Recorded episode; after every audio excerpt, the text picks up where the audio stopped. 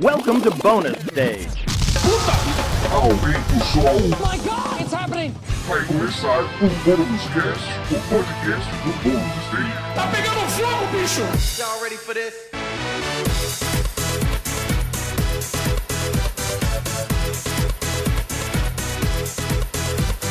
Sejam todos bem-vindos a mais uma edição do Bônus Cast, o podcast do Bônus Stage sobre jogos, entretenimento eletrônico e cultura pop. Eu sou o Rodrigo Sanches, junto comigo, Beatriz Blanco. Olá, Olá! tudo bem? Estamos seguindo daquele jeito. Segunda vacina, então. Ei, Lele, aí sim. Agora tá tudo ótimo. Com a gente também, nossa querida Alana Dilene. Olá, Alana, como você está? Olá, pessoal. Eu tô ótima, né? Cabelo cortado, todos Ah, os problemas resolvidos durante uma semana, pelo menos. Eu, imagino, eu tô precisando de um corte de cabelo também, sinceramente, tá, tá difícil. E com a gente também, nosso querido Waka. Waka Waka. Eu vou colocar isso porque eu vi um vídeo do canal Tech que rolou isso. Mas Waka. estamos aqui com ele, nosso querido Wagner Waka. Futuro embaixador do TikTok do bônus. É verdade. É verdade. Eu, eu- eu quero dizer um negócio, que eu, assim, a gente tem que tomar cuidado com o strike, tá? E por causa do Canaltech, eu tô que nem o, o Batman do, eu acho que é o do Michael Keaton, Ah, que, que no- você mexe o pescoço, tem que, pra, pra virar o pescoço tem que, tem que virar mexer. tudo o corpo. É O porque a tronco, roupa não tinha articulação no pescoço.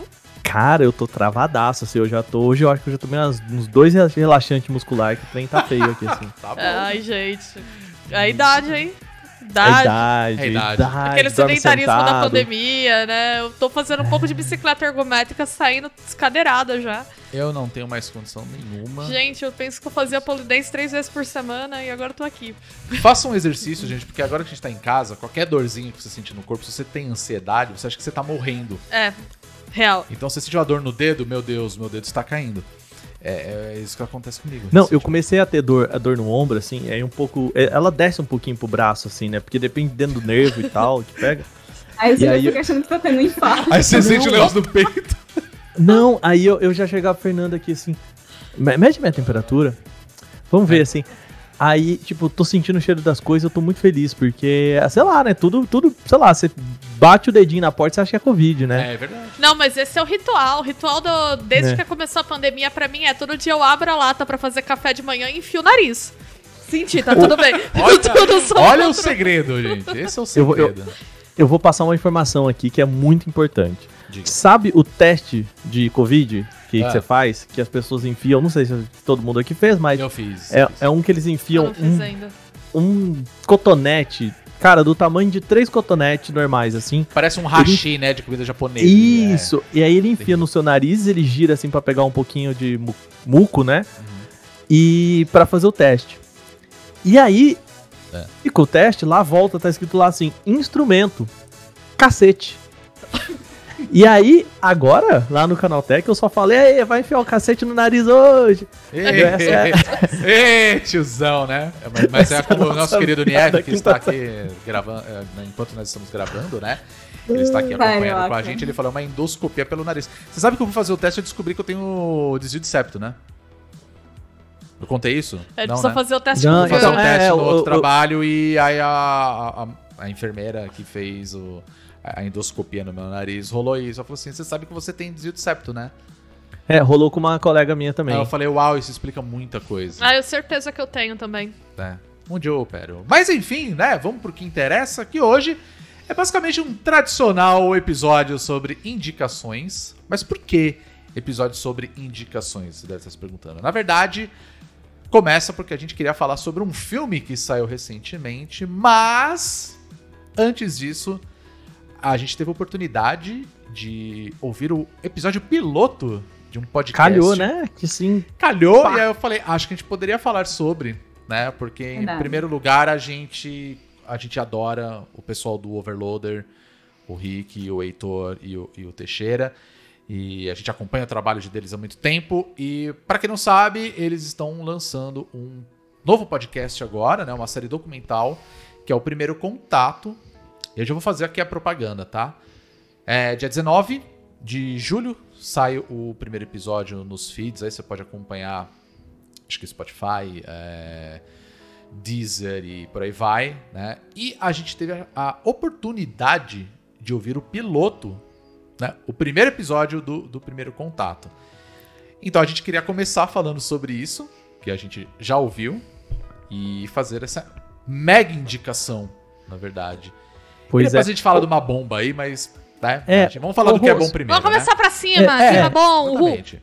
Eu queria aproveitar que o, o Rick tá aqui no chat com a gente, pra quem tá só ouvindo, né? A gente Sim. grava sempre ao vivo aqui com o pessoal no chat, Uhum. pra perguntar um negócio. É, são, eu vi que, né, eu recebi o, o release aqui também do pessoal, e são 12 episódios, e eu queria saber se vai sair tudo junto de uma vez, ou se vai ser um negócio tipo, a cada semana é um episódio novo, né? Porque é, é só isso que eu queria saber, se vai dar pra gente sentar e maratonar todos os episódios. É um por semana. Um por semana. semana. Um por semana. Não vai ser pra degustar, na verdade. Ah, né? Eu acho Não, bom. ótimo, eu acho ótimo. Mas enfim, vamos, vamos falar. do- O Aka já tá ansioso, ele já quer fazer o binge ali, já, já. É bem por aí. Mas é, quando, quando eu terminei, eu fiquei, ah, quero ouvir o resto. É, vou maratonar só lá pra outubro. Aí a gente reouve tudo. Tem Muita problema, louça pra lavar. É, Poxa, sempre sim. tem, né? Hoje em dia a gente ouve podcast assim, né? Antes era nas viagens. É, e antes era no cá. trem, agora o podcast virou minha atividade de lavar louça.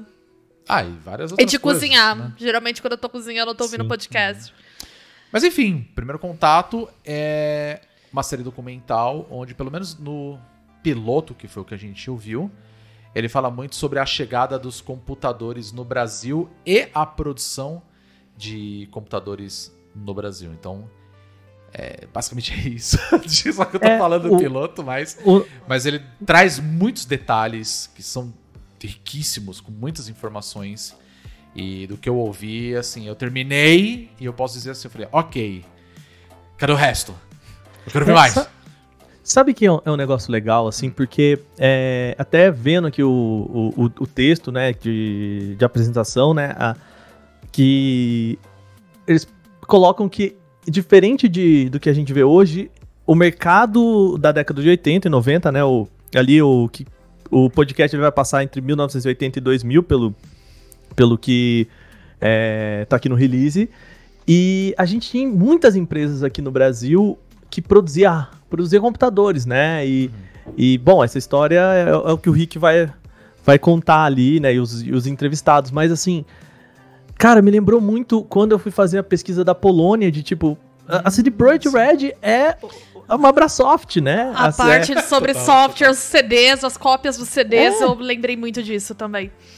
né? E, e assim, é muito triste que a gente olhe pro passado e fala, cara, é, não existe mais isso, né? Assim, Pois Tudo é. bem, né? A gente tem pequenas empresas, mas da forma que foi uma Abrasoft, né? Da forma que, que foram é, Tectoy, até né, outros, o- outras empresas aqui assim no Brasil, a gente não tem mais, né?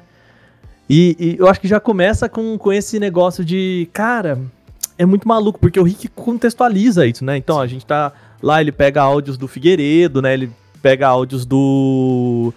É, do lançamento da, da missão Apollo, né? Então, assim, todas essas.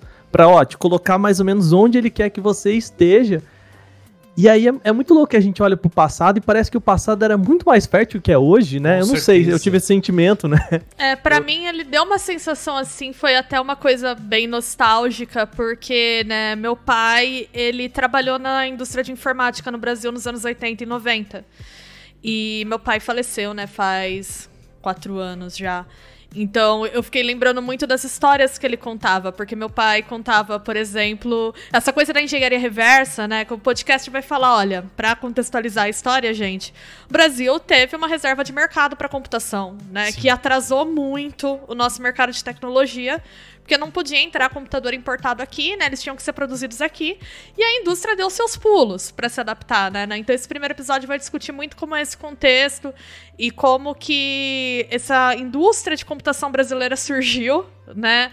E como ela também tinha alguma uma zona cinza ali, ética e legal, né? Porque pirataria, cópia, eram coisas que nem faziam sentido quando você olhava para a situação do Brasil e o podcast fala muito disso. E eu lembro do meu pai contando essas histórias, do meu pai falando que eles quando algum colega trazia um computador do Japão, todo mundo ia ver o cara desmontar o computador. Tipo, as pessoas que trabalhavam na área que pra fa- o lance da engenharia reversa, assim. Então eu lembro dele contando isso de colegas dele da universidade que iam lá empolgadões. Não, fulano tá com uma máquina, porque era muito difícil, era contrabando praticamente. Pra você trazer esses aparelhos pra É, porque eu cá. imagino que tem coisa que. Acho que se bobear nem podia entrar, não sei. né? É, eu acho Não, que não, não entrava podia. no. É, não podia. Ele contava assim umas histórias assim, né? E meu pai trabalhou na IBM. ah, Quando a gente era criança, ele trabalhava na IBM. E ele falava, inclusive, de, de, olha, rola, né? Eu lembro dele contando, ah, teve o lobby, né? Pra abrir uma a reserva de mercado.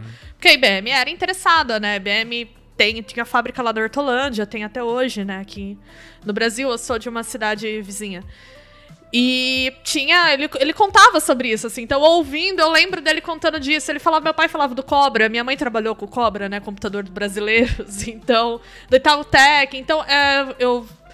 Eu achei interessante, assim, porque eram umas histórias que eu ouvia soltas de infância, nem entendia muito bem, assim. Meu pai era um aficionado por tecnologia, então ele falava muito disso. Ele sempre gostou muito de, gad de gadgets. Ele era um cara que eu lembro que quando, sei lá, saiu câmera digital, ele foi e comprou, porque ele achava o máximo. Tudo ele queria comprar pra experimentar. E eu fico pensando quanto que isso também era uma ideia do- desse espírito hacker mesmo, né? Daquela época. Aí tudo não era mais o auge da cultura hacker universitária que foi nos Estados Unidos, no Vale do Silício, foi mais anos 60 e 70 aqui. Mas aqui no Brasil, com esse cenário, era meio que isso também, porque como eles eram obrigados a se virar e a maior parte das pessoas que tinham computadores eram robistas, né? Boa parte era robista, então tinha essa coisa da experimentação que eu acho que se perde um pouco. E eu- essa foi a parte nostálgica afetiva ouvindo, que eu gostei. E agora, outra coisa que eu acho muito importante no podcast, que eu vou ressaltar aqui, que é essa conexão entre a história e a história econômica do país. Isso. Eu ia falar, Bia. Por Isso favor, é siga. incrível, porque a gente tá acostumado a olhar para esses produtos e fazer uma reflexão, às vezes, como se eles fossem separados de todas essas outras coisas. E, cara, quando você olha a história da computação, é a história do Brasil nos últimos anos. E é uma história que aconteceu ontem e não é muito contada. Eu lembro que quando eu comecei assim a dar aula, eu comecei a dar aula em 2014, né? a trabalhar como professora em faculdade. E eu dava aula de história da publicidade na época. Uma disciplina que eu gosto muito, mas da qual eu não dou aula nela no momento. E eu lembro de chegar na aula e falar assim, né? Começar a falar de publicidade dos anos 80 do Brasil e falar: Ah, então, vocês sabem a inflação, né? Não, professora. Não, não sabemos. E eu não, fico assim, não. Isso é muito louco, né? Não! Eu falei, vocês nunca conversaram com seus pais, com como foi os anos 80? Não. E aí eu falava, tá bom, vou contar pra vocês. E aí contava, né, em termos históricos gerais, e contava de experiências assim que eu lembro soltas da minha infância, do homem, da- etiquetadora, era quase uma entidade. Quem era criança foi no mercado com os pais, quando era O criança. revolvinho de etiqueta. O revolvinho de etiqueta, né? Essa entidade existia. É, eu lembro da minha mãe me ensinando a converter cruzeiro pra cruzado, pra cruzeiro real, aquela loucura, né? Porque trocou de moeda, mas. meu- O FIR, gente. Eu lembro de perguntar pra minha mãe o que é o FIR, porque isso aqui tá falando que custa não sei quantas UFIRs. E ela, não, filha, o FIR é isso aqui. Sabe? Fear, meu é, é isso, né? Porque Eu não me era- lembro muito disso, pra falar a verdade. Eu lembro muito quando a gente teve a troca pro.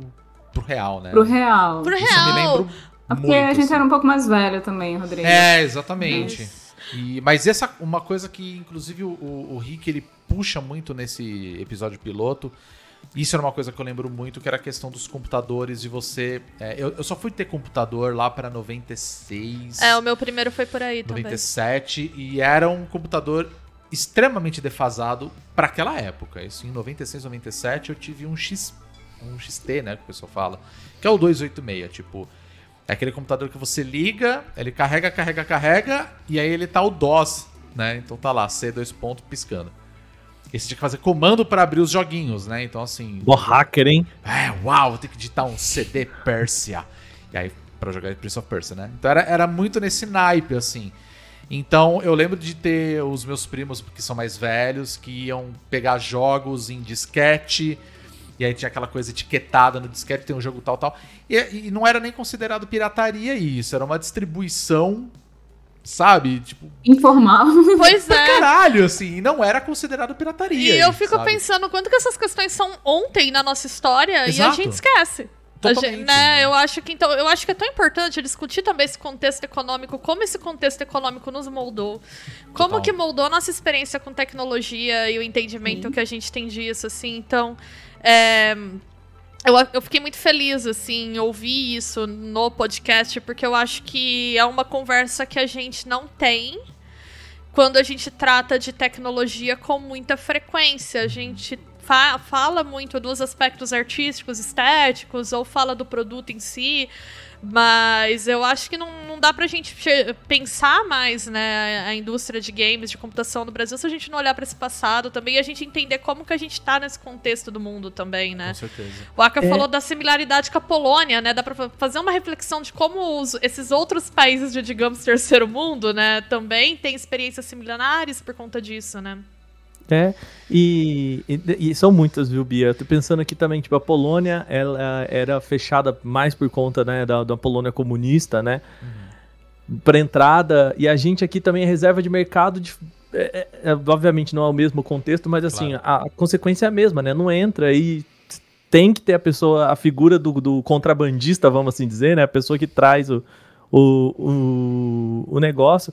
E eu acho que pra quem é mais novo e tá ouvindo a gente, assim, às vezes pode falar, nossa, mas que papo de velho, né? Vai ser aquele papo de, de locadora, né? E tudo mais.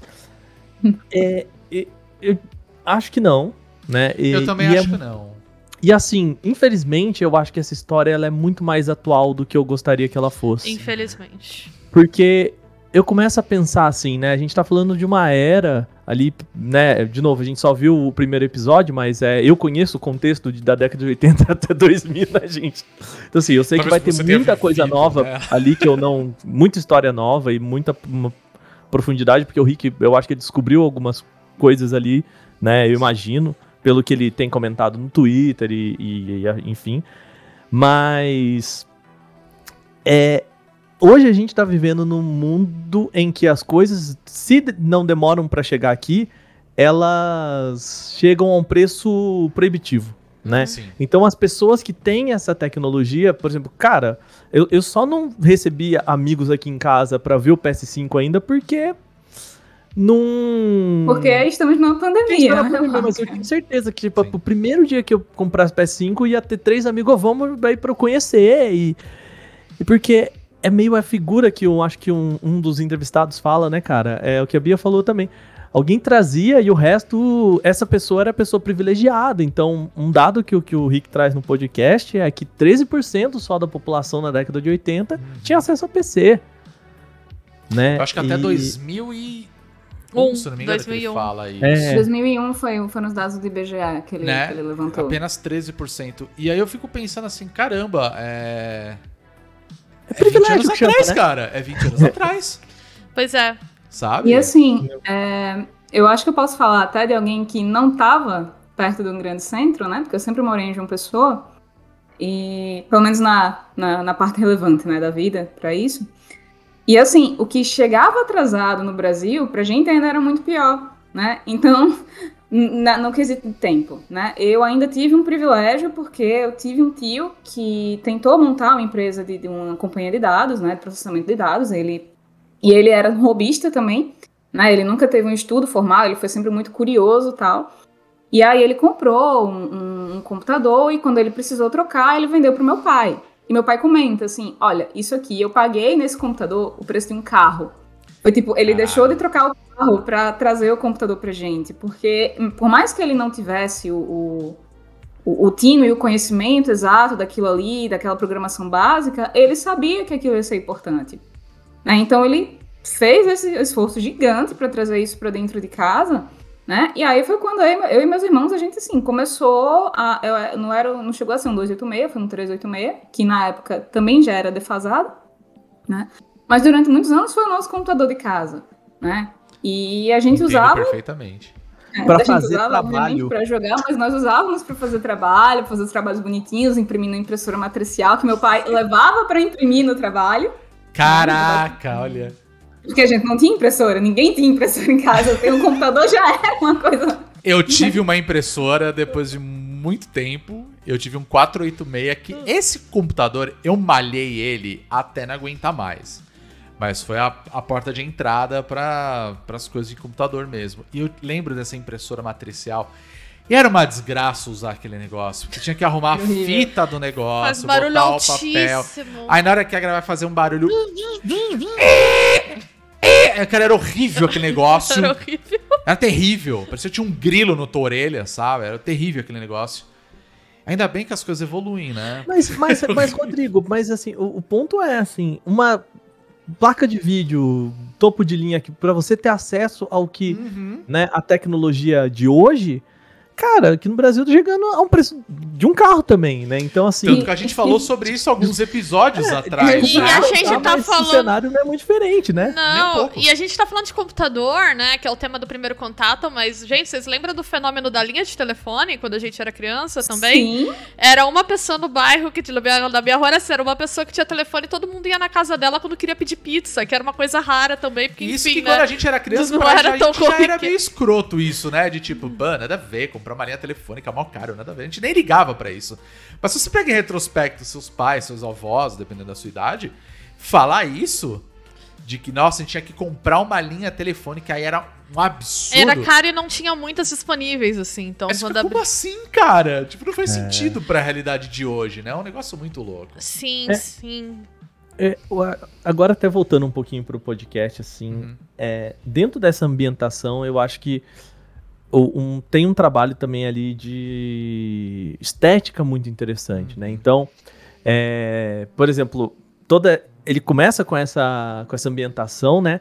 E aí depois sobe uma musiquinha toda sintetizada, assim, mó Stranger Things, né? Pra, pra te botar ali, ó, estamos nos anos 80, né? Eu achei É, maravilhoso. A não, a trilha, trilha, é de fantástica. Casimiro está incrível, então... Gente, a produção do podcast tá maravilhosa, tá certo? é bom, gostoso ouvir, sabe? Você. Sim. Nossa, excelente.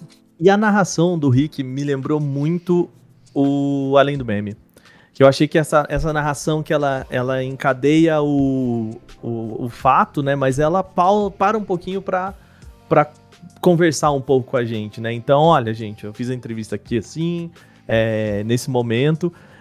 E traz algumas coisas que, eu- que são muito importantes pra história que, sei lá, são coisas que se perdem se é com as pessoas que estavam lá, né? Então, por exemplo, é, eu acho que uma das coisas que, que o Rick conta é que na inauguração do, né, do primeiro PC, um fotógrafo lá e chutou a tomada sem querer e cagou tudo, né?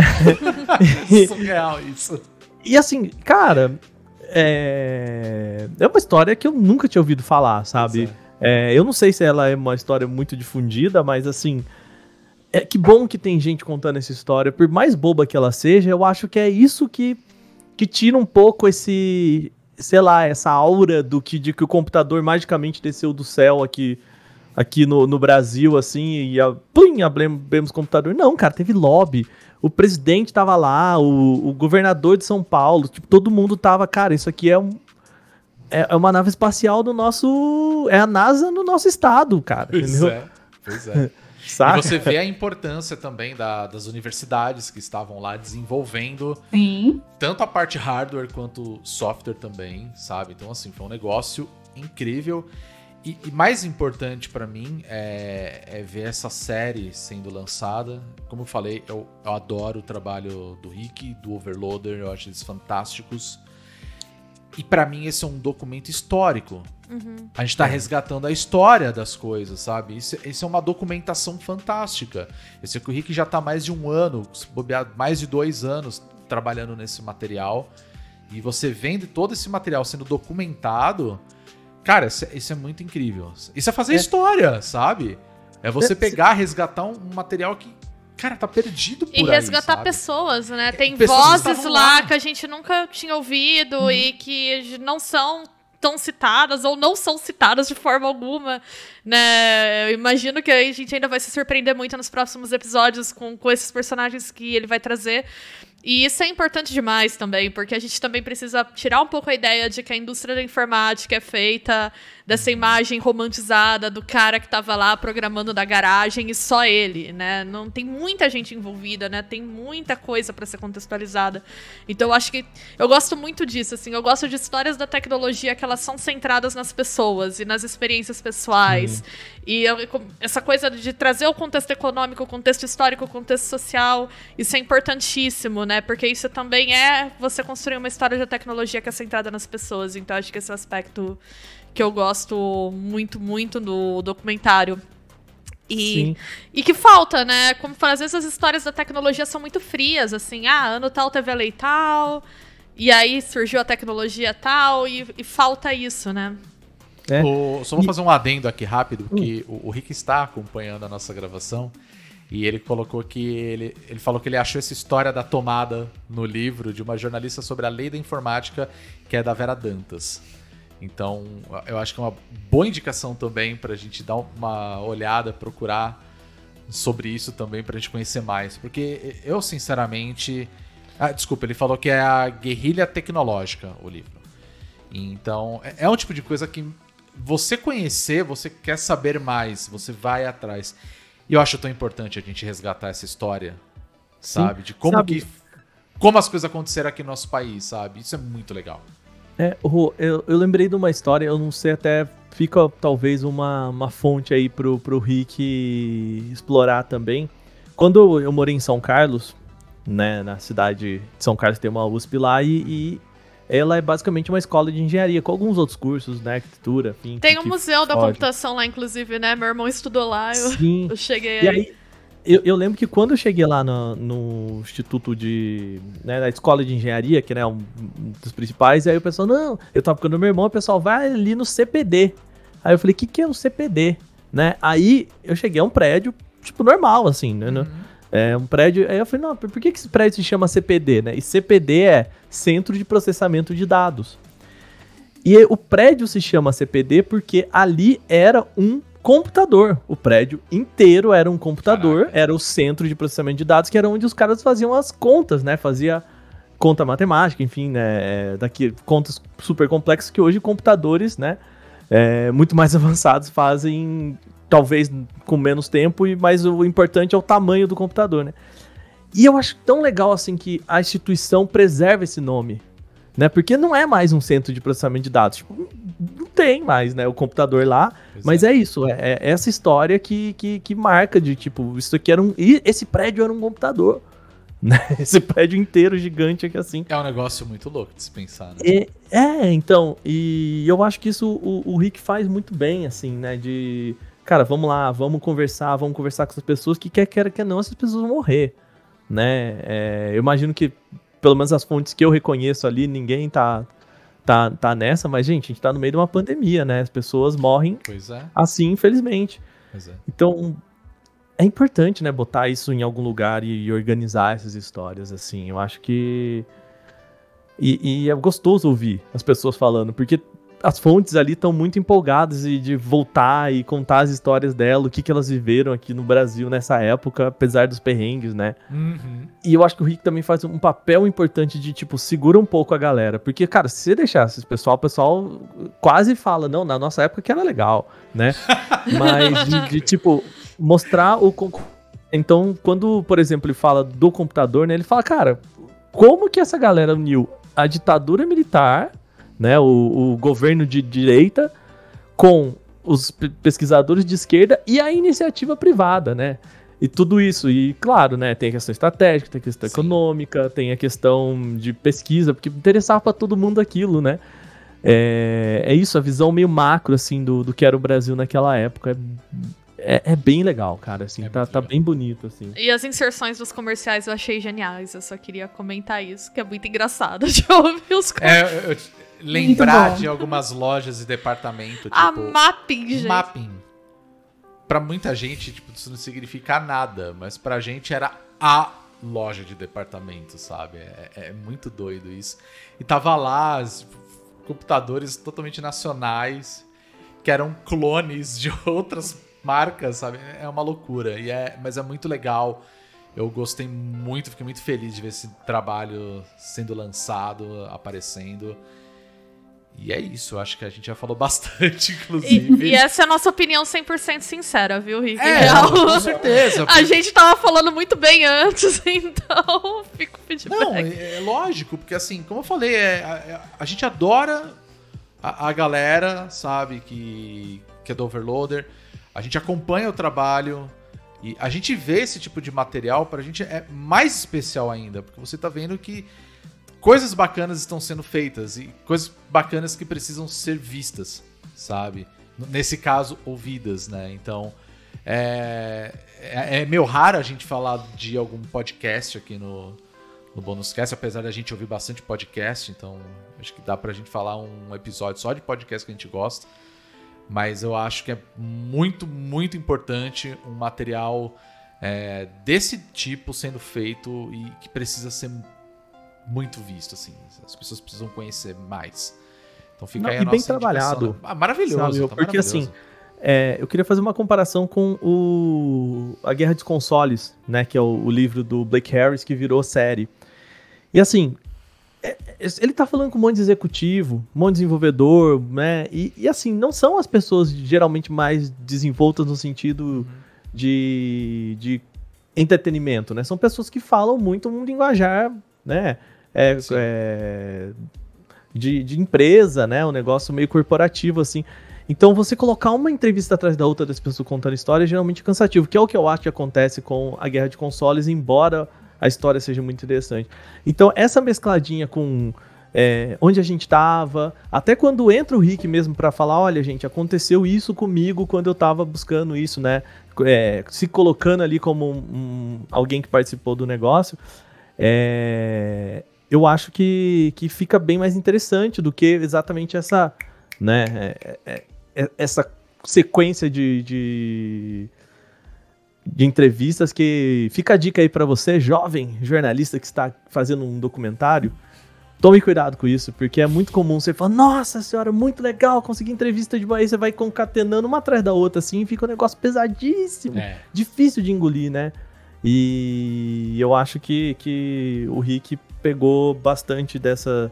Sabe, ele, ele vai con- contornando as coisas, amarrando as coisas muito bem, assim, tá bem É, legal. com certeza. É engraçado que a gente aqui, né, trabalha na área. Eu ouvi o podcast e ficava assim, meu Deus, ele decupando essas falas todas pra fazer as inserções, porque é tudo tão enga encaixadinho. É difícil não pensar nisso. Falei, meu Deus, ele deve ter decupado isso por horas. Assim, mas Não, foi. por isso mesmo. É um, é um trabalho, assim, primoroso e não é à toa que tá aí há um tempão já.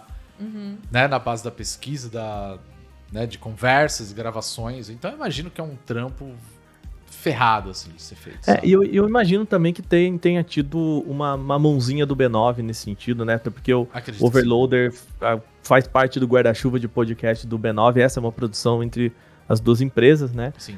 E, e que eles também têm feito bastantes conteúdos nesse sentido, assim, e, e, e aí entra, né, a expertise da galera e tal. Então, assim, qualidade de áudio tá muito legal, a- né, até essas. Eu imagino que também a, a pós-produção, né, de falar, ó, escuta aí, ajuda e, e concatena tudo. Então, acho que, que tudo se conversou muito bem, Rick. Tá de parabéns. Não, Parabéns. Tá de parabéns. tá E fantástico. fica o recado aí pra você que é gamer e acha que ditadura militar foi uma beleza. Ouve isso aí, tá? Ouve isso Nossa, aí. É. Depois a gente conversa aí se era bom mesmo. Eu tinha Pois que é. deixar essa, essa reflexão aqui pra juventude. Com certeza. Estreia dia 19 de julho nos principais tocadores de podcast. Eu imagino que vai ter é, vai ter um feed só pra ele, né? Não vai entrar junto Eu com o feed do. Overloader, Eu acredito que sim. né? Então se procurar lá por primeiro contato, A gente divulga depois também. sim, sim. Quando estrear, a gente dá aquela reforçada no Twitter. Com certeza. E, e já deixa o convite aqui, tá? Pro, pro Rick participar a qualquer hora do, do Bônus Cast com a gente pra falar sobre a, a produção. Show de bola. É isso. É isso, né? Então fica aí.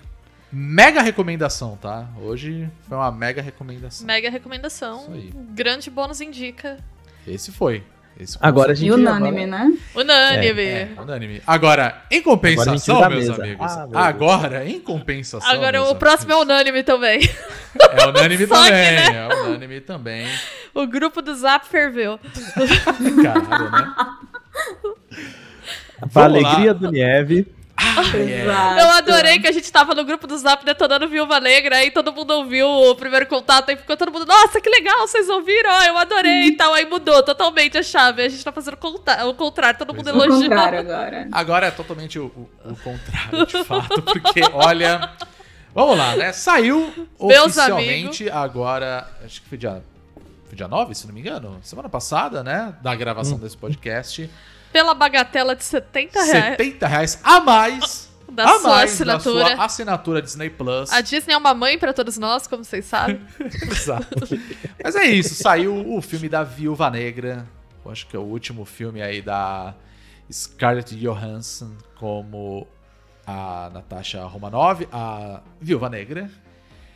E, e vamos começar já falando assim, esse filme tá atrasado pelo menos uns 5 anos, né, gente? Eu não sei qual foi a decisão Em vários Marvel. contextos, né? Em vários contextos. Vários contextos. não, é, não é só no universo Marvel, não. que, enfim, né, saiu e ok, vamos assistir, né? E ô, gente. Assim, eu, eu adoro um filme de super-herói, de verdade. Eu adoro uma galhofa, adoro ver gente fantasiada dando porrada por aí, salvando o mundo, mas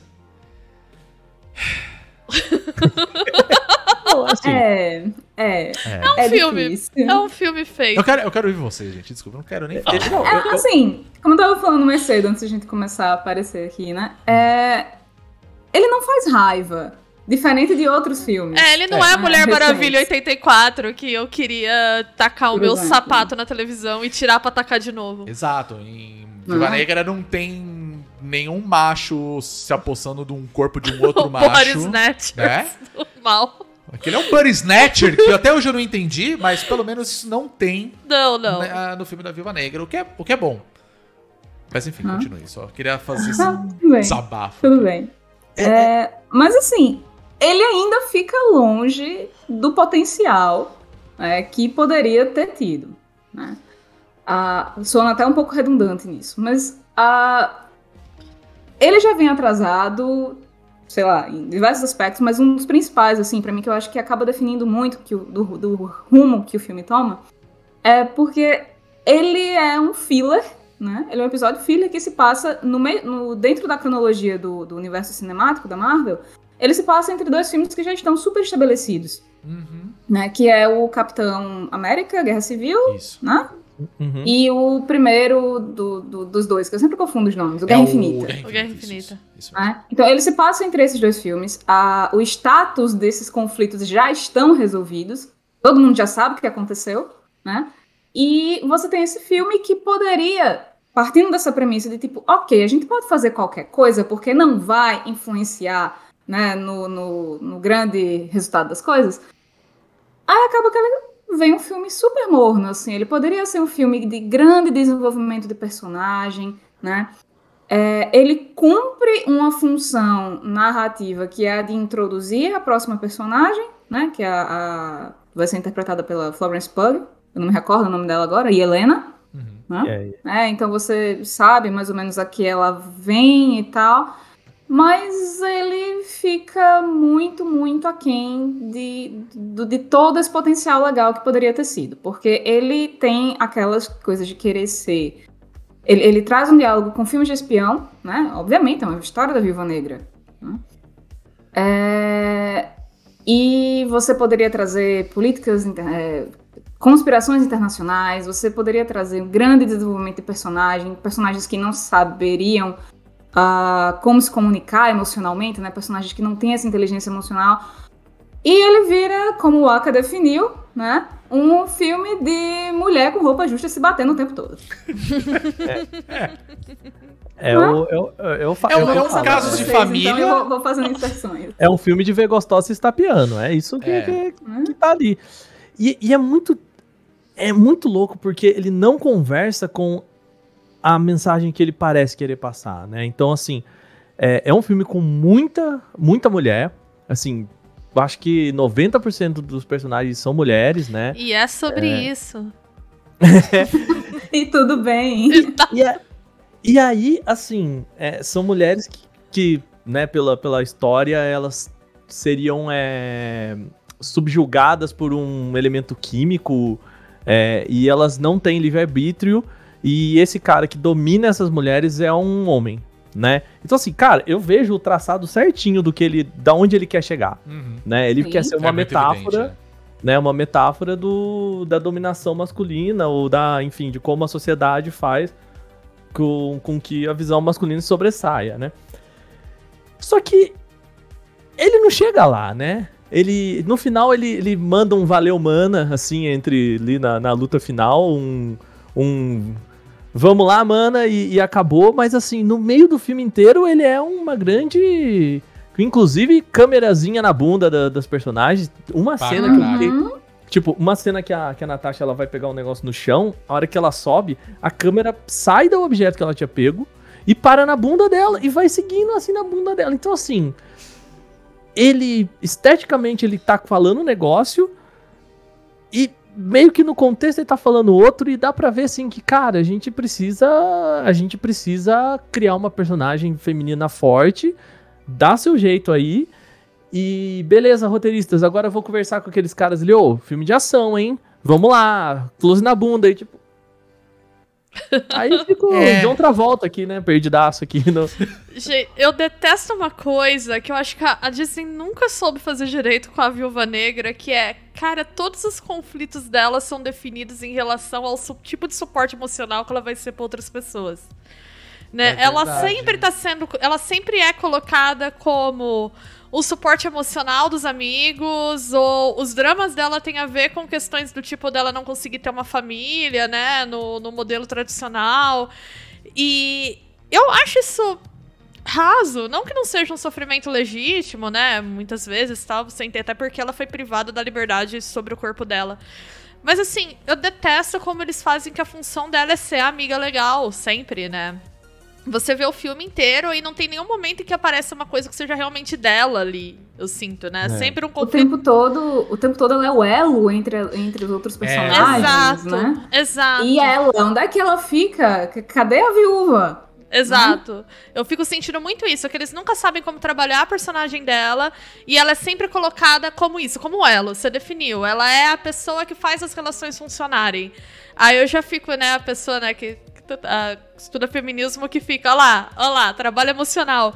Porque é isso, assim, é o trabalho emocional, é o que ela faz. Ela é a pessoa que serve pra administrar as emoções de todo mundo. E até quando ela tem um conflito pessoal, é um conflito pessoal que se dá em relação a alguma relação. Pois é. E aí é isso, e aí câmera na bunda dela, que nem o Aka comentou. Aí eu fiquei do tipo assim, sabe aquele meme do lacraste, sabe? Eu, eu vi o filme e falava, lacraste, mas não, não entendi onde vocês estão querendo chegar aqui, não. Mas como a Lana disse, eu não odiei, assim, eu não fiquei brava, né? Não foi que nem Mulher Maravilha Não. que me ofendeu. Mulher Maravilha eu terminei o filme ofendida. Eu falei, gente, quem eu vou agredir fisicamente agora pra descontar o que fizeram comigo nessas, sei lá, duas horas que eu assisti isso aí. Agora, o, o Viúva Negra, eu terminei frustrada. Foi mais frustração que raiva. Foi tipo, ah vá, cara, isso aí. Sério, sabe? É, uma coisa que me incomodou muito é, é- é isso, assim, porque eles tinham. Assim, eles tinham a faca e o queijo na mão pra fazer um filme muito legal. Pra falar assim, é, dentro do contexto Marvel, como a Alana falou, ele tá inserido num negócio que já foi resolvido, já tá começando uma outra fase agora, sabe? Que tudo pode acontecer. E eles tinham a chance de fazer o seguinte, cara, tinha uma parada que aconteceu lá atrás, que agora pode definir o futuro e, e- e por aí vai. E não rola. É assim, Viúva Negra é definitivamente um filme. É isso. Tá lá. Tem ação que, você, que a gente gosta, tá lá. Tem cenas bacanas de ação, tem, realmente. Mas acho que ele não traz nada de legal, assim, de fato, sabe? E uns personagens que. Ai, aí me pegou muito, assim. Apareceram uns personagens que, assim, eles não servem pra absolutamente nada. Não, o. É, é- é o pior, é, o pior aproveitamento de personagem de filme da Marvel que eu já vi, assim. Sem O, zoeira. o Stranger Things lá, o. o- Eu também chamo ele David assim. O Harbour. David Harbour. E, cara, ele, esse- se, se você tirar ele do filme, ele entra como o, o cara bobão, né? Alívio cômico, mas assim, as piadas não são boas. É, eu achei o texto fraco. é, Aí tem até uma das piadas que a Helena faz, é aquela do Deadpool, do Super Hero Landing É. né? Que, que todo super-herói cai com uma posezinha e tudo mais. E ela faz exatamente a mesma piada. Mas, cara, você não é o Deadpool. Entendeu? E você tá toda séria aqui assim, nossa, minha família, tudo acabou, não sei o que lá, e de repente. Por que, que você sempre faz essa pose quando você vai pro chão? E, tipo, cara, que diálogo é esse? Tá parecendo o Scarlet Nexus, assim. A, a- as pessoas estão conversando e de repente a- a- a- o assunto acaba sem ter acabado. É. E você fala, mas por que, que o assunto acabou aí? Tipo, Sim. Eu acho que o papel da Helena é vender colete. Filme. Sabe o que eu fiquei pensando? Quem Eu falei, assistiu vai entender, eu não vou dar spoiler. Eu, eu, eu até considerei a, a utilidade do colete depois que eu vi. Porque eu acho muito legal. Eu Não, gosto, eu e outra coisa legal, que mas- eu acho assim que eu- é esquisito quando tu assiste o filme, quando entra a sequência de abertura do filme, que é aquela história, eu acho que tem que proibir, né, o, o rock em filme de herói. Tem que ser proibido o rock em filme de herói, chega pela criminalização, né, do rock em filme de herói, porque toda hora é, é isso, pega uma música retrô lá. E aí o filme abre com Nirvana, com umas cenas É. da geopolítica dos anos 90, assim. Eu achei Nossa, aquilo fascinante. Que eu falei, gente, eu consigo imaginar poucas coisas que ofenderiam mais o Kurt Cobain do que isso aqui, assim. Tipo, realmente mandaram bem. E aí eu falei, tá bom, vai, vai ter uma crítica social aí. E não. Mas é uma abertura que, assim, é Ela- digna de filme do Steven Seagal, assim. sabe? Não, ela me deu uma ideia de que, ah, eles vão tentar fazer isso que vocês falaram. Vai ser um filme de espião e vai ter uma contextualização geopolítica e a figura dela vai ser usada pra fazer uma crítica e. Não. Não. e- e- e- não eu quero falar mais pra não ser spoiler, mas não acontece. E a gente comentou isso no grupo lá também. Eu acho que assim, eu, eu acho muito ruim quando um filme é, me permite ver as engrenagens dele rodando. Sabe? É assim, gente, eu não sou nenhum crítico de cinema, eu não sou a pessoa. Eu entendo alguns conceitos, alguns tropes, eu sei como um filme é feito, né? A estrutura de um filme. Mas eu não sou aquela pessoa que, que saca, assim, que nem tipo a gente tá falando do, do primeiro contato, pô, pra decupar isso é, é foda. Nossa, Sim. sabe, eu, eu- ali eu vejo, eu consigo ver como costurar um podcast. Eu não sei fazer um filme. Mas, é, nesse filme todo, eu consigo ver as engrenagens rodando. E aí ele me tira do filme, né? Então, assim, é, tem uma cena em específico que, que, que rola no filme que ela começa do nada e ela termina do nada. E a Lana até fa- falou, eu concordo com ela, né? De, de tipo, cara, filme de ação é assim que os personagens se conversam, né? É tipo o filme da Disney e os personagens dançando. Né? A dança da Marvel é o eles saindo na pancadaria. Mas é, eu acho que fica tão evidente que aquela cena foi só pra isso, só pra você ver mulher gostosa se batendo, que é, perde, sabe? Falando, tá, mas pra que foi isso? Sabe? E, e, cara, desculpa, gente, a cena, a cena não é boa. A luta, a luta não é legal. Parece aquela luta do Resident Evil lá de pistolinha, sabe? Não é legal, o cara. trauma gamer da semana, né? Nossa, é. Lembra Assim, daquela eu lu- da quero- luta de pistolinha do Resident Evil? Que ficam um do lado do outro tentando atirar um na cara do outro e ninguém acerta Ninguém ninguém? acerta É horrível. É. É, não, eu só quero aqui registrar é, o meu pequeno protesto, tá, é, Rogerinho? E- assim, é, diferente do Aka, eu gosto de perceber as engrenagens, assim. É, é parte de um esporte individual que só eu Uhum. faço. É ficar tipo, ah, vai acontecer isso. Não, não aconteceu. Ai, que legal. Peraí, Eu- eu como tenho isso não mesmo- aconteceu Isso é e por quê? importante. Eu é. tenho o mesmo hobby, Rodrigo fica bravo quando eu acerto o fim dos filmes com ele. É, meu, sabe o que é uma bosta? É que assim, é, tem coisa que é tão. Tudo bem, vai, eu não tô querendo dizer que a. né? Que é uma coisa que assim, nossa, a B é foda e tal. Mas assim, é porque os filmes tem é. muitos caras. É, a B é foda. Eu estudei Mas roteiro na é seguinte, faculdade, é, só tem isso. muitos filmes que tem. Assim, fica evidente que é previsível que vai acontecer tal Sim, coisa. quando tu tem algum conhecimento de estrutura narrativa, por exemplo, sei Exato. que a Lana tem, porque a Lana estuda isso também e tal, trabalha com narrativa, tu vê, né? E aí é o que eu falo, Isso. a B é foda, porque tem coisas que eu não saco e tipo, ó, ok, ficou interessante, sabe? E mesmo assim ela pega, ela fala, vai acontecer tal coisa. Eu falei, ah, não é impossível. Aí dá uma merda, acontece. Eu falei, filha da puta! Sabe mesmo? Tava lá. Não, mas, Ah, então eu, eu entendo seu esporte, Alana, que eu então, gosto. assim, é, eu É. gosto de ser surpreendido também. Eu entendo o que você quer dizer, assim. Então é.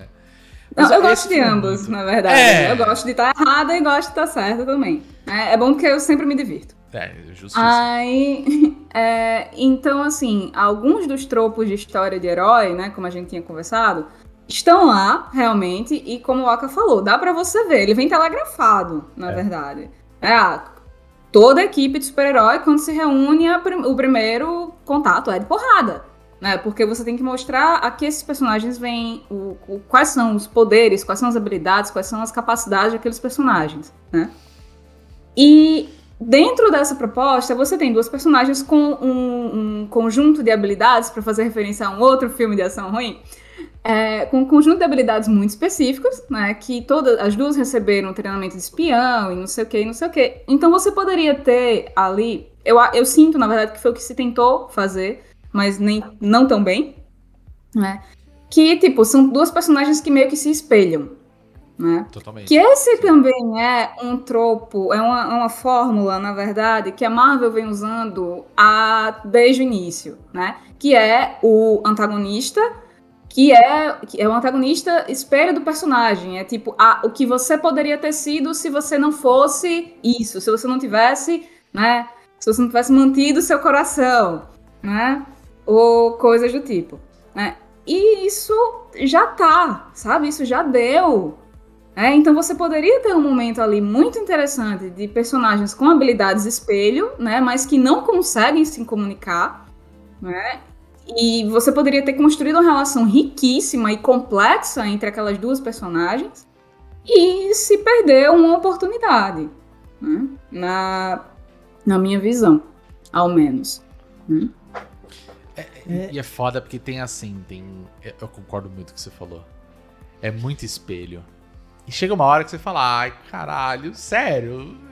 Eu queria algo a mais. Eu acho que esse que é o problema. É assim, claro, eu não tava com expectativa de ver, assim, nossa, vai ser um filme incrível e tal. Então, pra mim, não foi um baque. Eu falei, ah, vamos lá ver qual é que é. E, e, obviamente, a melhor coisa Mas que se eu poderia ter- tivesse pagado 60, 70 eu... Não, fora assim, se eu tivesse ido no cinema, eu teria ficado puto, assim, de verdade. Porque é um filme que você fala, ah, não, não é possível que vocês fizeram isso, sabe? Então é, é muito complicado. E aí tem uma parada no filme que, assim, é, me incomoda muito, assim. Eu não vou dar spoiler, mas, assim, tem uma cena que é na, numa prisão. Que o Nossa. desfecho daquela cena, eu olhei e falei assim, não, peraí, gente, é sério mesmo? Vocês vão, vocês vão terminar Nossa. a cena desse jeito? Não, não é possível, sabe? Ah. Porque assim, em outro filme, meu Deus, sabe? Aí nesse daí. Não, e assim, eu adoro galhofa, eu adoro filme de espião, eu adoro literatura de espião, eu li João Le Carré até não aguentar mais, assisti tudo 007, entendeu? É, eu curto o exagero. eu gosto. eu acho que nem o exagero ali rola legal, porque parece que eles... Ou eles, têm- eles têm medo, isso, isso é uma coisa que me irrita tanto na Marvel. É. Eles não vão nem pra galhofa e também não dá conta de ser um filme sério. Aí Não é fica aquela... Deadpool, né? É, não é Deadpool. Ou tu vai, assim, pra paródia de filme de espião, enfia o fé na jaca, vai, sabe? Ou então tu faz um negócio ali que, sei lá, seja mais sério, né? Embora nem acho que é a proposta de filme de herói. Mas fica, não é nenhuma coisa nem outra, assim, aí tudo parece meio deslocado, aí tudo fica meio morno. É. E eu, eu acho que um ponto central desse filme que não funcionou pra mim é que assim, né, tem. A gente tá falando do passado da, da Natasha nesse filme, né? A ideia é essa, meio que o filme de origem dela, né? Entre muitas aspas, porque eu acho que não, não é origem de nada aqui. Mas Não, É. zero origem. lá. ele depende muito de que você tenha uma conexão com a família dela. É. Só que o filme, É. o tempo todo, tá, tá falando pra você, são um pando de pau no cu. e aí, você fica. E, e fica, tipo, cara, pelo menos assim, né? Grande parte do filme, eles ficam contando, falando assim, "Ah, essas pessoas são horríveis, essas pessoas são horríveis, essas pessoas não são legais. E aí, num ponto específico, ele precisa que você tenha empatia com essas pessoas. E, cara, não dá. Eu só falo assim, minha filha, vai embora, só desiste dessa galera, para. Bando de povo abusivo do caralho, chato. E, e aí, sei lá, eu, eu- tudo que ela faz pra mim não faz sentido, porque o filme inteiro, por mais que tenha, né, a, a questão sentimental, mas assim, pra uma personagem que é tão sólida, tão lógica como a, a Natasha, né, ela tem, ela vai às consequências, né, do, do, dos atos dela, então ela não se preocupa muito, beleza, se eu tenho que fazer um negócio, mas isso vai fuder minha cabeça, vambora, sabe? E eu acho que o filme ele subverte ela a, a aquela ideia de que, sabe, família é o, o, o seu sangue. Família é o cerne, né? é, E ela é sempre motivada pela culpa. Isso é uma coisa que também me Ah, irrita na construção é, do nossa. personagem dela. É sempre a culpa. Verdade. é. E- Quando, então, assim, quando ela, desculpa, Waka, é, quando ela tá numa equipe, entendeu? Em que você tem um, um- um bobo, né? Como é o Thor, por exemplo. É, quando você tem todo um outro cast inteiro de personagens que não são motivados pela culpa, ela funciona. Né? Num filme sozinho, pra ela, realmente, ela precisaria de outras motivações, assim. Sim. Desculpa, Waka.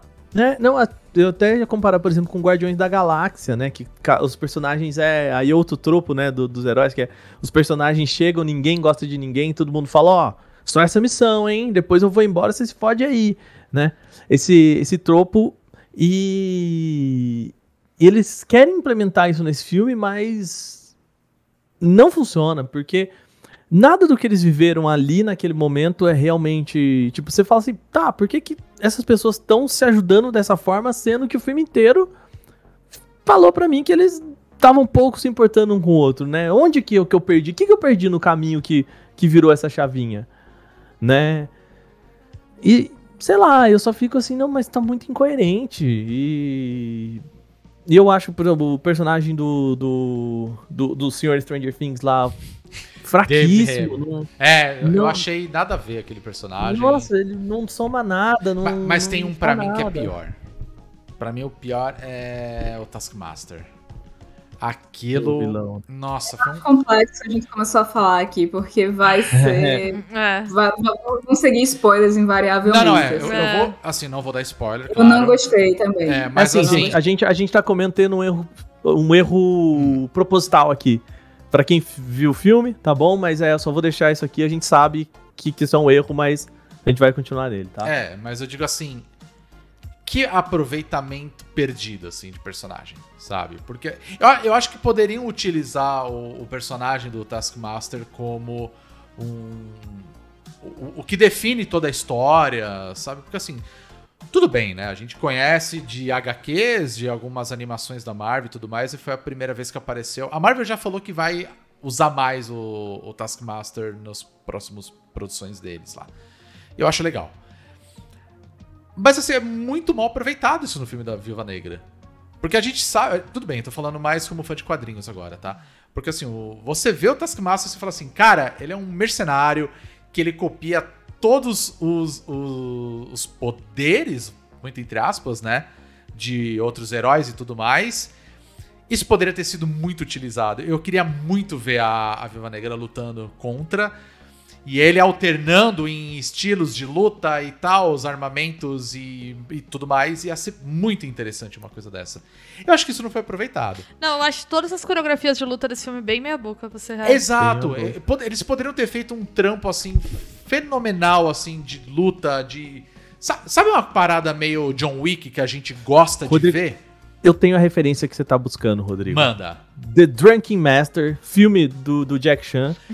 Pode ser. Não, calma, eu, eu é gosto porque do é o filme, eu seguinte, gosto do filme. no, no Drunken Master, ele, ele tá tentando... Ele tá aprendendo os estilos de Kung Fu. Isso, foi ele tá aprendendo caralho. estilo de Kung Fu, e aí no final ele aprende o, o Kati do bêbado, né? E aí na luta final, ele passa, tipo, isso é, é mais pra, pra quem conhece o negócio, Uhum. mas assim, você vê ele certinho passando pelos Katis todos até chegar ao Kati do bêbado, porque teoricamente o Kati do bêbado é a mistura de todos eles. Porra! Chama o Jack Chan pra fazer o cara aí, Não, fazer não- esse, não sabe? precisa- pra, pra pô, ser, tipo, pra claro. ter um negocinho assim, sabe? De tipo, ó, É, sabe? Pra, pra Não, falar, ó, isso eu acho são que o Jack coisas Chan que... é meio embaçado ali, né? O Jack Chan, eu É, não, sim, sinceramente, eu não quero funcionaria ver... pro filme, mas... É, não, o Jack Chan eu quero ver no, no filme do Shang-Chi. Aí, aí eu quero ver, do Mestre do Kung Fu. Eu acho que isso é bem possível ter cenas de ação nessa pegada, sabe? E era isso que eu queria ver também em, em Viúva Negra. Então por isso que eu acho que não teve um aproveitamento legal, assim. Eles poderiam brincar com todos os personagens da Marvel nesse único É, a personagem. cena até bem curta, na real. É muito curto, poderia ter, assim, muita história com, com ele. Porém, não vai dar spoiler. Eu, eu sei que muito Nerdola deve ter ficado muito puto com o plot do Taskmaster. E aí, se o Nerdola tá puto, eu tô feliz. Então, show. Mas só. Não, E, e assim, gente, é, Irritamos um mim- nerdola, mas a que custa? Ah, não, se teve Nerdola gravando um canal no YouTube, puto, falando que era um absurdo que fizeram, que não tem nada a ver, aí eu falei, show de bola, cumpriu seu dever, Não, sabe? e, e assim, é, dá pra ver algumas coisas assim. é, principalmente mais pra frente do filme, que parece que os caras esqueceram numa parada e falaram, pô, mas e, a- e- e aquilo? Ah, não, encaixa aí que tem. Porque, tipo, cara, a- a- o final do filme, ele parece que, que o filme já acabou, mas ele precisa continuar a mão um pouquinho pra, pra, pra fechar coisas que parece que os caras esqueceram pra trás. É, é verdade, é verdade. É, é assim, é tão. Tem tanta coisa assim que, que eles vão. Sabe? Eu acho que enxertos que eles vão fazendo no filme que dá a impressão de que eles tinham um filme, aí eles voltaram, é, colocaram o negócio e depois precisaram completar. Sabe quando você escreve uma frase? E aí você fala, hum, essa frase não ficou boa. Aí você muda um negocinho no começo, mas aí você percebeu que aquele negocinho no começo faz com que você precise mudar todo o resto do texto Sim. saca? É, parece que é meio isso, assim. Não sei. Aconteceu alguma coisa ali que eles precisaram ir colocando uns en- enxertos, assim, pra terminar a história. É, é que tem coisas no filme que, assim, é, como eu falei, não, cara, eu não quero dar spoiler. eu Então não, não, não, não vou dar mudar, não vou mudar. Então, É. Mas assim, é.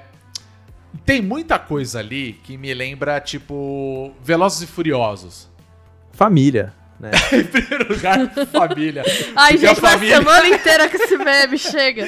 Porque a família é o grande poder da, da Natasha. Eu recebi todas as variações possíveis desse meme. Não, esse filme é maravilhoso. Do Dom, né? A família do Dom. É, mas assim, me lembrou muito pela galhofa que você falar. Ah, velho, não é possível que os caras usaram essa pra fazer um negócio. Mas tem um momento nesse filme que ele me lembra, tipo, Batman Feira da Fruta, saca? Meu Deus. É! Se você assistir o filme, você vai entender. Sabe aquela cena do tipo. Ah, eu- não tenho pinto? É isso! Aí eu falei, ah não, velho, que os caras meteram essa, saca? Tipo. Se você tentando- viu o filme da Mulher, da Mulher Maravilhosa, é outra bosta também. Mas se você viu Viúva Negra, tem uma cena mais pro final. É, é inevitável você não pensar de tipo aquela cena do Batman Feira da Fruta que os caras zoam e falam assim: vai arrancar seu pinto. Ele fala: Ah, você não vai conseguir, eu não tenho pinto. Porque eu olhei e falei assim: Cara, é aquilo! É É o Kuririn sem igualzinho! nariz, né? É, aí você fica, velho, não, não, não, não, parou, sabe? Os não, não é possível que você resolve a parada nisso. sabe? Aí eu falei, não, não Meu eu tô Deus, acreditando, cara. Rodrigo. Não, foi Não, aquilo, foi o igual, Rodrigo, assim, o é, é Rodrigo. tão tosco, é tão tosco que eu falei, não é possível que você resolve a parada desse jeito. Eu me recuso a acreditar que foi dessa forma, assim, entendeu? Então, o, E é foda. O, o meu problema é assim, eu, eu entendo quando você joga aquela. Aquele. Ah, qual que é o nome desse trope? A arma de não, não sei quem lá, como é que é o. De Tchekov, é isso? É, Isso. é Tchekov. Que, sei lá, por exemplo, o, código da Vinci lá, que o cara fala, olha, eu salto de paraquedas, hein, galera, guarda essa informação. Não é, não é o código da Vinci, é o outro lá do, do, do, do Papa, mas enfim. Guarda essa informação aí.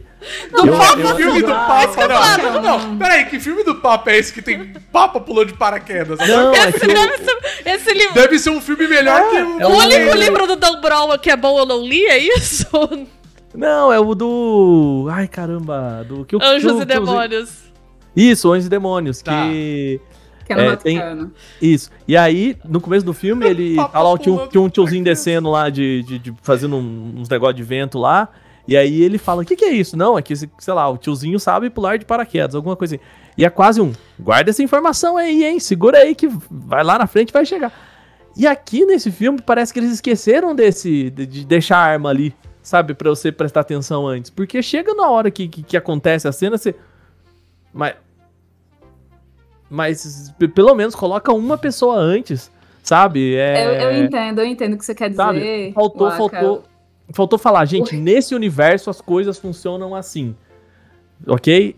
Setamos? Setamos. Aí beleza. Aí eu, aí eu compro. O problema é que quando você não, não me conta quais são as regras do universo que você tá falando e você mete um negócio absurdo, eu fico, pô, amigo, mas a gente fica. Agora eu quero um filme do Papa pulando de paraquedas. Não tem um Battle Pop, uma coisa assim? Que é uma HQ, na verdade. Ah, tá. Do- é do mesmo criador do, da HQ do Walking Dead, né? Então. Mas eu é acho que nem na HQ ele Bia. pula. Eu acho que nem, nem, ele faz isso. Eu só li o código da Não, Vinci. vocês querem que eu conte a, a cena? Não, não precisa. Não, eu não- eu talvez categorize como spoiler. melhor né? Eu não. acho sacanagem. Não, então tá. Mas é Mas o filme eu- do Anjos e Demônios. Eu vou é só trazer É Anjos e Demônios. Anjos e Demônios, depois eu vou dar uma olhada. Agora eu quero só- ver, cara. Porque... Gostei que o Lulu comentou aqui no, no chat que podia ser um filme com o Leslie Nielsen fazendo o padre. Ah, o, o Papa. Aí eu teria visto, cara, que eu sou uma grande conhecedora e fã da obra de Leslie Nielsen, assim, tipo. Gosto, gosto muito. O meu Leslie preferido, inclusive, é Drácula Morto Mais Feliz. Eu recomendo pra todo filme mundo. é excelente. É Não, o maravilhoso. Leslie Nielsen tem um que eu é amo. perfeito. Eu amo de paixão, que se chama O Foragido. Que ele zoa um pouco com aquele filme do O Fugitivo, com. Caralho, com, com o Han Solo lá, o. Harrison Ford. Harrison Ford, obrigado. E ele tá sendo procurado e, cara, é só merda atrás de merda. E é Leslie Nielsen, cara, é maravilhoso. É arte, gente. É arte. E claro, corra que a polícia vem aí, que é maravilhoso. Não, e apertem os cintos, o piloto sumiu. Bom também. Bom. Só, só cringe, hein? Só cringe, não, hein? depois Mas a gente vai ter é que fazer um especial Leslie. Nielsen. É muito melhor que Viva Negra, gente. Com certeza, com certeza. Assim, se você quer conhecer mais, né, da lore do universo cinematográfico e tal, definitivamente é um filme. Do Leslie É um Verso, filme. não, não- Não, poderia? Poderia. Se tivesse o Leslie Nielsen no filme da, da Viúva Negra, teria sido muito melhor. Com toda certeza. Mas, é, eu acho que assim, é um, é um filme que tá absurdamente atrasado. Eu acho que ele funcionaria bem se fosse lançado há cinco anos atrás, sabe? De tipo, ah. em- lançado bem no intervalo entre É. Capitão América e, e o E primeiro. o Guerra Guerra Infinita, Infinita. ele teria sido super bem-vindo, assim, Sim. né? Nesse mesmo formato, desse mesmo jeito, assim. Se ele tivesse saído antes da Capitão Marvel, o impacto seria outro. Também teria sido um impacto melhor, Ele- assim. Porque ele não é um filme, assim, tudo bem, a gente tá malhando pra caramba, mas assim, ele não é um filme ruim, assim. Ele não é, como a gente Não. falou, não é um Não, Mulher Maravilha nenhum. 1984. Ele não merece o hate que está recebendo Não, tal. não, não mesmo. Assim, é um filme, é um filme. Tipo, assiste, é, é filme do Domingo Maior, assim, saca? Que Você vai ligar a É. televisão, vai estar passando, você assiste. Tá passando boa. ali, você vê, assim. É um filme bom da DC. E, e talvez, talvez fosse um- uma boa se eles tivessem dado pra Scarlett Johansson, né, pra, pra Viúva Negra, o espaço que eles deram pra, pro WandaVision, por exemplo, assim, sabe? Vamos, Totalmente. porque a Totalmente. história dela precisa ser meio descompromissada, né? Uhum. É, ali, ela, ali ela não podia, ela não podia salvar o mundo, né? Uhum. Embora o- no, no momento do filme o filme queira fazer você acreditar nisso em, em três frases, né? Ele chega e fala: "Ah, eu, eu acabo com o mundo, hein? Essa aqui eu não quero".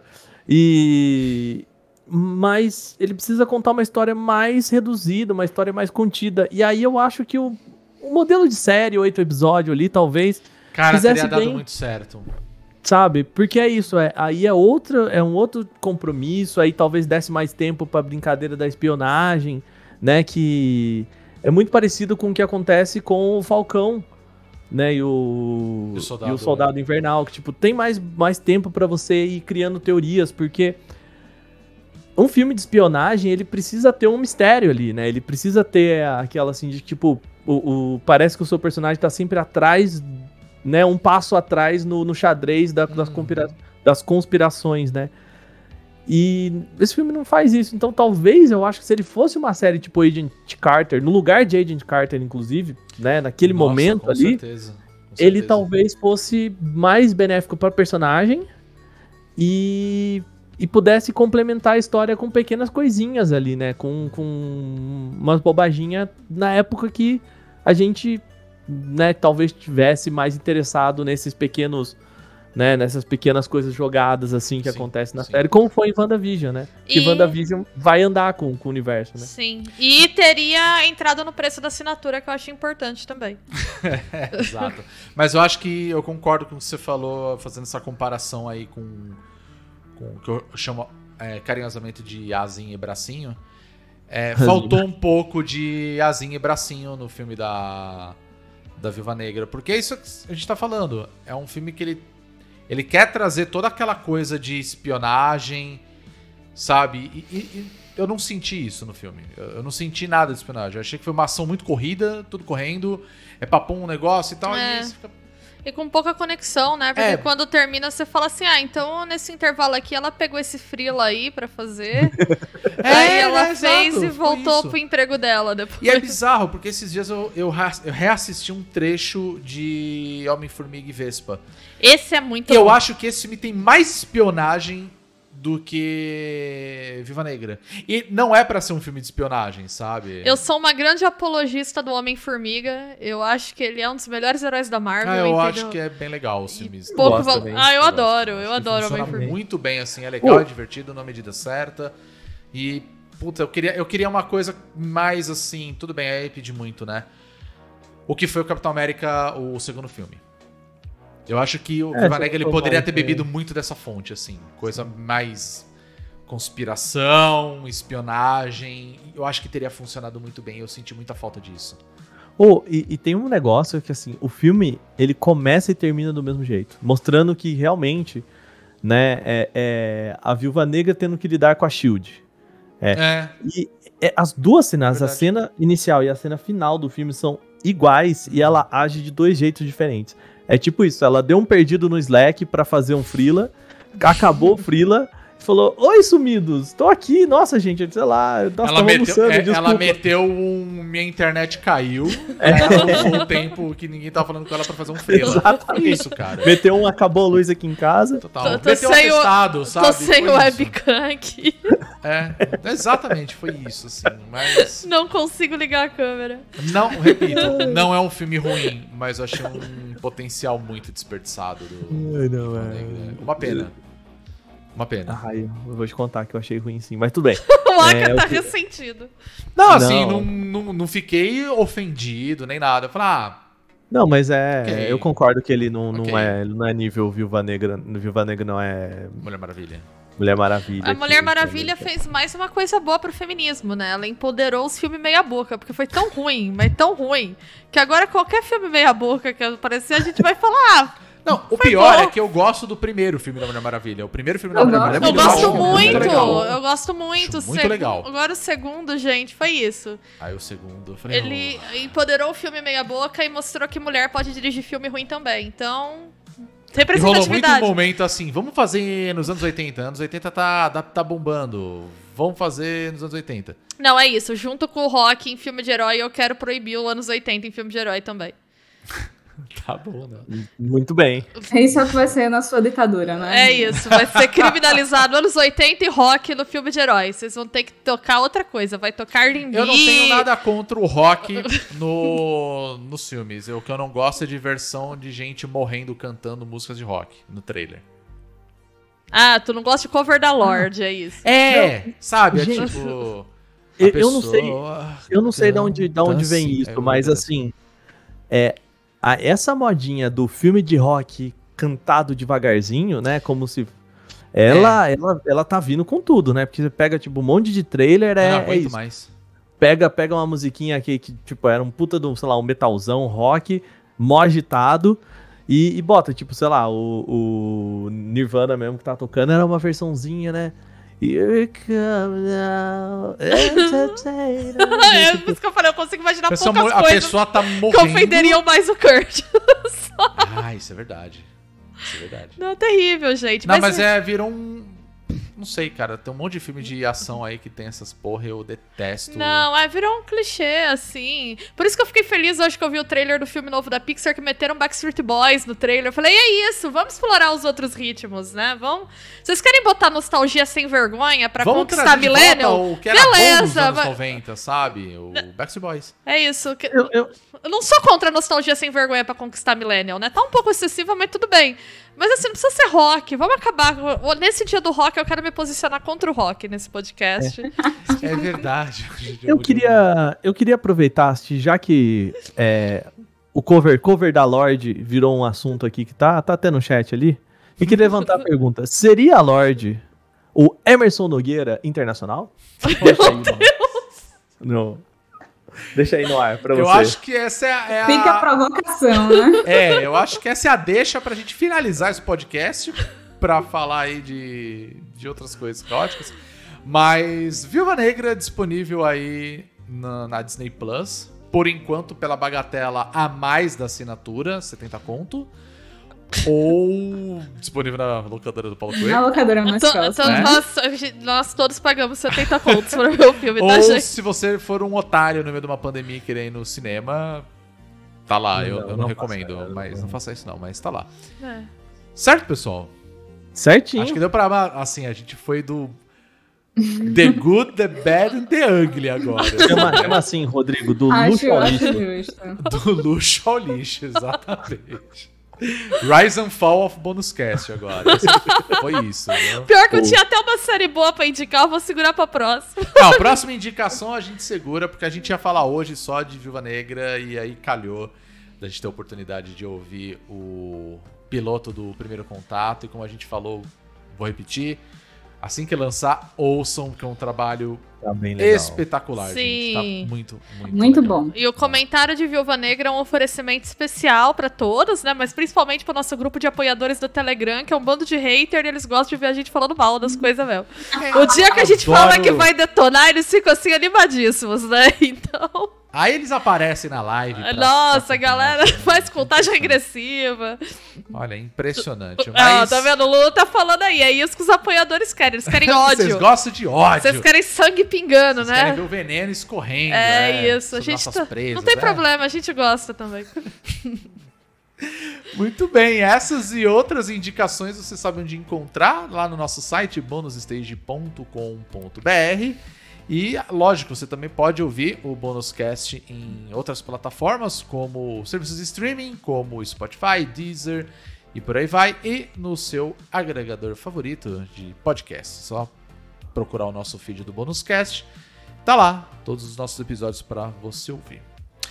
Como já é de costume, eu vou pedir para os nossos queridos participantes falarem também aqui onde encontrar a gente, né? Nós estamos nas redes sociais, principalmente o Twitter, né? E É, aí, eu- nosso Twitter. Posso? por favor, eu, eu ia, eu ia falar justamente para Mas você Lana? falar.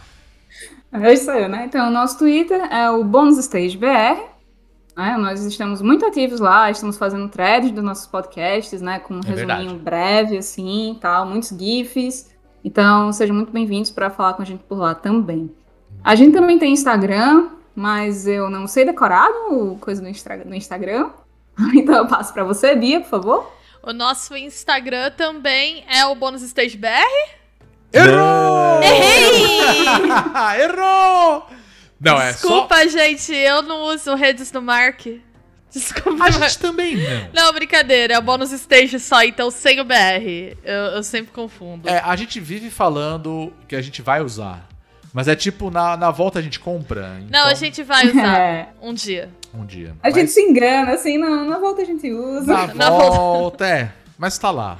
Tá né? lá, tá lá, mas a gente é mais ativo no Twitter mesmo, gente, porque dá trabalho atualizar todas as redes, viu? Valorize seu social media local, assim, porque Pois é, pois é. um trabalhinho. Mas o que tem BR no final é a nossa Twitch. E aí eu vou Uou! pedir pro nosso querido Waka falar pra gente qual que é a nossa Twitch, caso as pessoas não estão acompanhando as nossas lives, pra conhecer também, né? Sim, lembrando que nossa Twitch lá, Bônus Stage BR, tem BRzinho no final aí também, assim como o Twitter.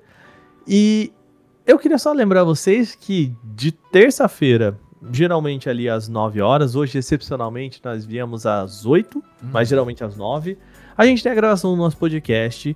Aí, na quarta-feira eu faço live, na quinta Rodrigo faz live, via de regra, quando a gente, né? A gente Quando faz dá, quando né? a gente faz, a gente não faz quando a gente não faz.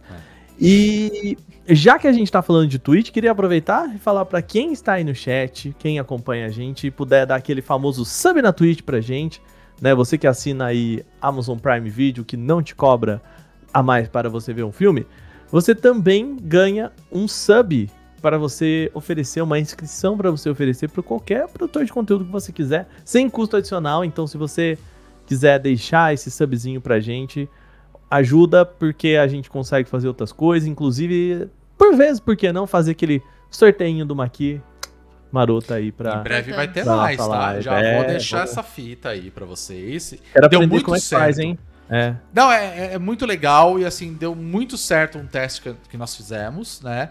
É, nós usamos um sistema aqui durante as lives que dá pra você participar e aí ele faz um sorteio.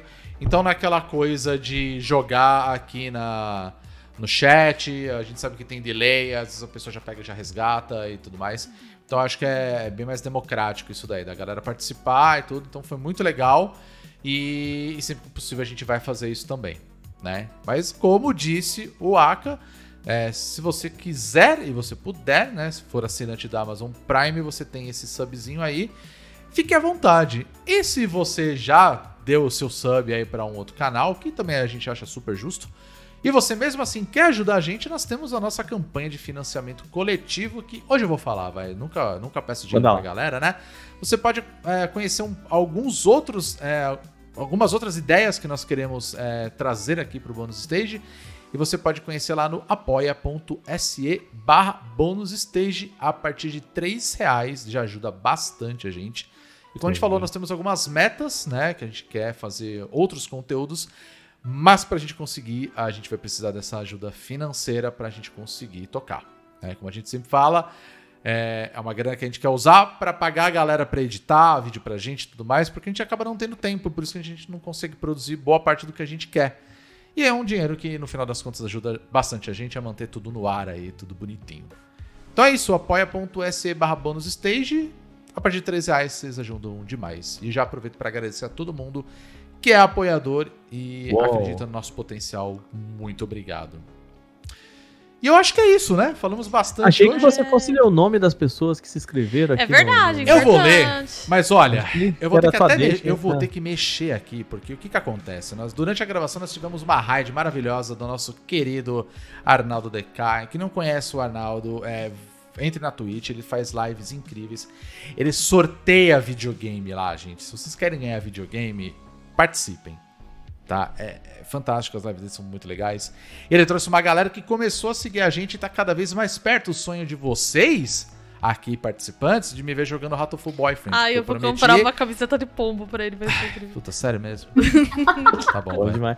Não, você falou que não tem bombo, não tem, só tem, como é que é, só acha repugnante, mas é o desenho de pombo, tá tudo Ah, bem. tá tudo bem, é, quero justo. ver, quero ver Vou, isso aí. comprar, eu vou fazer uma decoração aqui, gente, vai ser incrível. Ah, bom demais. Muito bem. Então vamos lá, a lista é grande, mas a gente, durante a nossa gravação aqui na Twitch, nós tivemos o Gigo Akira, o Dr. Hanshu Krutz, os Retro Sensei, Renato Games, Ryug77, Vanessa R Gamer Brasil, o Biel Predador, Dinho GM, o Zopo, o Rick Sampaio seguiu a gente aqui também na Twitch.